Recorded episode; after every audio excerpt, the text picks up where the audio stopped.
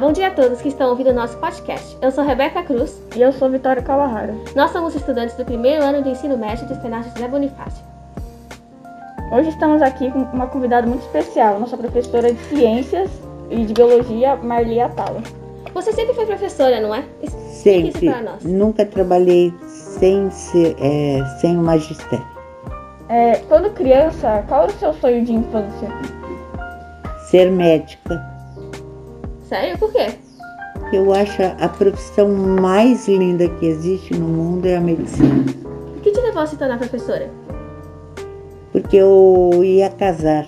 Eu arrumei, fiquei noiva e na época a mulher tinha que casar e ter filhos. Ah, Era o que pro- é, se propunha fazer. Quantos anos você se casou? 19. Nossa, foi bem jovem. É porque na minha época casava jovem. Você teve alguma inspiração para ser professora ou você fez isso sozinha, quis sozinha? Não, eu sempre gostei do magistério. Porém, o meu sonho era ser médica. Como eu casei, eu optei por magistério. E qual foi a maior dificuldade que você teve no início da sua carreira? Olha, na realidade, o único medo que eu tive é porque eu tive um trauma quando eu estava no magistério. Eu tinha uma colega que ela tinha ataque epilético, ela gritava e jogava as carteiras para cima. Então, quando eu comecei a dar aula, qualquer barulho me assustava, porque eu achei que eu revia aquela situação mas nunca tive dificuldade de preparar aula. Nunca. Até hoje. Houve algum momento da sua vida que você pensou em desistir de ser professora? Não, Não. não Nunca? nunca. Ah, como você consegue manter o equilíbrio entre sua vida pessoal e profissional? Olha, a minha vida. é, eu tenho horários, né? Só que atualmente meus filhos são casados e eu não tenho marido porque eu sou viúva. Então eu posso ficar o tempo que eu quiser no computador preparando aula. Eu não tenho aquela obrigação, ah, eu tenho que cozinhar, eu tenho que lavar. Não. Eu faço a hora que é para mim. Por onde surgiu essa sua paixão de ensinar? Eu acho que é porque eu gostava das aulas das professoras, não sei. Eu, na realidade, eu não sei. E assim, quando você começou a ensinar, como é que você lidou com a educação dos seus filhos? Sempre fui muito rígida. Meus filhos estudaram aonde eu dava aula no Colégio da Polícia Militar. E eu sempre acompanhei meus filhos até na faculdade. Eu queria ver a lição, eu queria ver as notas, eu queria ver a tarefa. Eu sempre fui muito exigente. É, teve toda essa pandemia, né, que teve várias É. dificuldades. Como é que você lidou com isso no início da pandemia? Olha, eu não me preocupei em me contaminar porque eu me reservei em casa, me protegida. Porém, as aulas foram muito trabalhosas, Por quê? porque eu ficava horas no computador, chamando o aluno, preparando aula. É, eu não tinha muito tempo, eu tinha que estar de manhã dando aula, à tarde preparando aula. Então, eu acho que foi muito trabalhoso. Os outros professores falavam que eles se sentiam sozinhos, que eles chamavam e ninguém respondia nas aulas online. Ah, não, nas minhas aulas entrava? Sério? Então os seus alunos eram bem comunicativos. Era. Ah, sim. E E agora, nessa, nessa época aqui, eu também estou. Eu não tenho dificuldade, porém eu estou achando muito trabalhoso. Me- é, alguns na sala, outros em casa. Perde-se cinco minutos até com- é, ah, ligar o computador, esperar a aluna entrar para começar a dar aula. Aí você fica dois sistemas, né? Fulano, você entendeu? Não responde, aí você fica doida. Qual conselho você daria para a próxima geração que pretende seguir o magistério? A mesma carreira que a sua. Eu acho assim, é uma profissão linda, você educa, não existe médico, advogado, engenheiro sem um professor. Porém, eu acho que a carreira de professor tá meia, tá meia não, tá inteira desvalorizada. Não existe valor é, na política, nos pais, nos próprios alunos atualmente. Eu faria outra profissão. Qual você faria? Aí eu já falei, né? Medicina. Ah, Eu adoro medicina. Por que você não fez medicina? Porque eu estava noiva e ia casar. E na época, quando eu casei, é, a mulher não, não precisava de estudo. Ela tinha que ficar em casa, cuidando do marido e ter filhos. Porque era assim, quando noiva, quando você vai casar? Quando você vai casar? Quando você casava, quando você vai ter filho? Quando você vai ter filho? quantos filhos você tem? Dois. Você tinha apoio da sua família para você trabalhar? Minha, minha família nunca deixou eu trabalhar.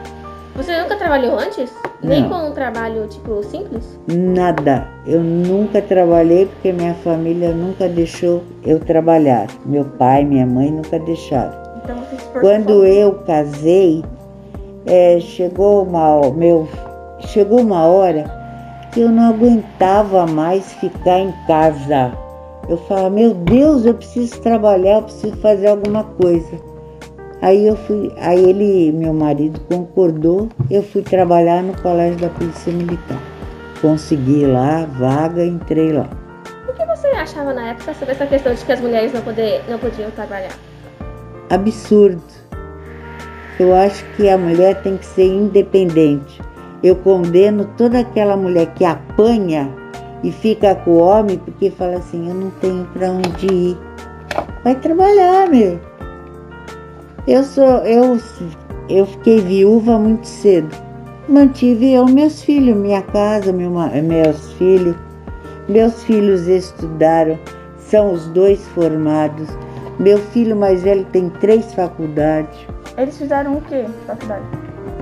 Um é piloto, ele fez é, administração. Ai, é um negócio, ai, agora é estatística lá, um negócio de esta- estatística. E um outro que é de computação. Tudo no Mackenzie, não foi em qualquer lugar. E o mais novo ele fez direito lá na FMU. E você teve apoio pra começar a sua carreira? Apoio familiar? Tive. Tanto que para entrar na polícia militar, como meu marido era militar, ele que me conseguiu a vaga lá. Porque sozinha acho que eu não ia conseguir. E como eu falei para ele, pelo amor de Deus, eu preciso trabalhar, eu não aguento mais ficar em casa. Aí ele me arrumou se eu fosse trabalhar só na escola. Eu não podia ir trabalhar num comércio, numa firma. Aí ele me arrumou na escola. Eu tive todo o apoio dele. E no que você se interessava quando você tinha a nossa idade? Ah, eu queria ser médica. Eu a minha ambição era ser médica. E ó, não só médica, como eu tenho paixão para tocar piano. Você sabe tocar piano? Não, eu comecei a aula, não, não é piano, eu comecei com órgão. Aquele Ah, sei, sei. E o professor ia na minha casa, eu já estava tocando três músicas. Depois ele foi embora para o Chile, aí eu não arrumei outro professor. Mas eu tenho paixão por música e medicina. Como é que você era na sua infância? Quieta, muito é, tímida, porém na escola eu era boa aluna, mas na- no recreio eu gostava de correr e não comia o lanche. Aí chamava toda hora minha mãe. Ela só corre, fica suada e não come o lanche. Sua mãe brigava com você por causa disso? Brigava. E você tinha muitos irmãos? Eles te ajudavam, te Eu apoiavam? tinha dois irmãos, E eles te ajudavam? Eles te apoiavam assim? todos. A minha família sempre foi unida. Por Sim. isso que eu sinto muita falta, porque todos faleceram. Só sobrou eu. Nossa, que triste. E é mesmo. Como seus pais te descreveriam? Aí eu acho, acho eu que boa, né? Boa filha, eu sempre fui boa filha. Cuidei do meus. Não é que eu cuidei direto, eu dei tudo que eu de atenção para eles. Meu pai morreu com 86 anos e eu sempre estive com ele. Minha mãe eu sempre estive com ela. É, e qual foi o ponto mais alto da sua carreira? Olha, no começo eu não tinha faculdade. Então o meu ponto mais alto foi quando eu fiz faculdade e comecei a dar aula no fundamental e, e no médio. Como é a sua relação com as pessoas? Eu não gosto de mentira. Não minta para mim, não seja bipolar. Aí eu anulo a pessoa. Eu custo muito a anular uma pessoa, mas quando eu anulo, eu anulo de vez. Mas eu me relaciono bem com as pessoas. Eu tenho amizade com muita gente. Eu tenho amizade de mais de 40 anos, Nossa, que então é desde a infância ou desde a faculdade? desde a infância. E qual foi o momento mais marcante da sua vida quando você era jovem? Quando eu casei e quando meu filho nasceu. Ah, você gostava muito do seu marido, né? Eu era apaixonada. Ele era muito mais velho que você? 10 anos. Ele já faleceu? Ele faleceu de acidente de carro. Como vocês se conheceram? Ele passava todo dia na porta da minha casa, que onde a gente morava tinha um trem. Sim. E ele passava para pegar o trem. E eu olhava assim falava, ai que lindo, ai meu Deus! E ele aí gostou de mim e falou comigo. Depois que você ficou viúva, você, você teve vontade de casar novamente? Não, eu não quis casar novamente porque eu fiquei com medo de alguém judiar dos meus filhos. Qual foi o seu maior fracasso e o que você aprendeu com ele? Eu, não- eu não tive fracasso na vida. Ah, Que eu saiba, não. Qual foi o pior conselho que alguém poderia ter te dado? Eu não escuto conselhos. Eu, eu não cumpro conselho. Você pode falar para mim. Se eu achar que eu quero, eu faço. Se não, entra pelo um ouvido, sai pelo outro. Eu sou muito dinâmica. é, não aceito ordens. Você pode pedir, mas não me mande. Se me mandar, aí não dá. Qual foi o maior investimento que você fez na sua vida? Ficar trocando meus carros, arrumar minha casa, pintar, reformar, guardar dinheiro, né, pro futuro, viajar. Viajei para Orlando, Caribe. Nossa, é maravilhoso. É isso que eu quero. Se você agora pudesse ver você nova, o que você falaria pra ela? Eu não quero nunca envelhecer, porque eu odeio a velhice. Se eu pudesse voltar, meu Deus, seria maravilhoso. Não mudaria a minha vida, mas mudaria fisicamente. Você faria cirurgias plásticas? Faria. Eu queria fazer agora, nas minhas férias, meus filhos não deixaram. Por que eles não deixaram? Porque acho que não precisa, que eu vou fazer plástica para quê? Eu falei, então tá, né? Como é seu relacionamento com seus filhos? Graças a Deus, ótimo. Vocês vivem muito ainda? Até na pandemia, meus filhos me mandam de domingo, por exemplo, toca, ó mãe, vai chegar tal comida aí. Aí realmente chega. Ou então eu vou almoçar com ele na casa dele. Com a minha nora é muito, minha nora é muito legal. Como é que ela é com você? Olha, nós nos damos muito bem, graças a Deus. Ela é uma moça médica, ela é médica. Ela tem sete especialidades. Nossa, E ela, ela é de família muito unida. Eles se- são muito unidos, então me levaram para essa união. e você tem netos, não é? Quantos netos você tem? Dois. Eles são jovens ou eles já são Um adultos? tem 16 e o outro 18. Os dois vão prestar para medicina. Interessante. Então, no final da sua vida, o que você faria olhar pra trás e dizer que valeu a pena? Ter meus filhos. E aconteceu alguma tragédia na sua vida que você ficou muito chocado assim?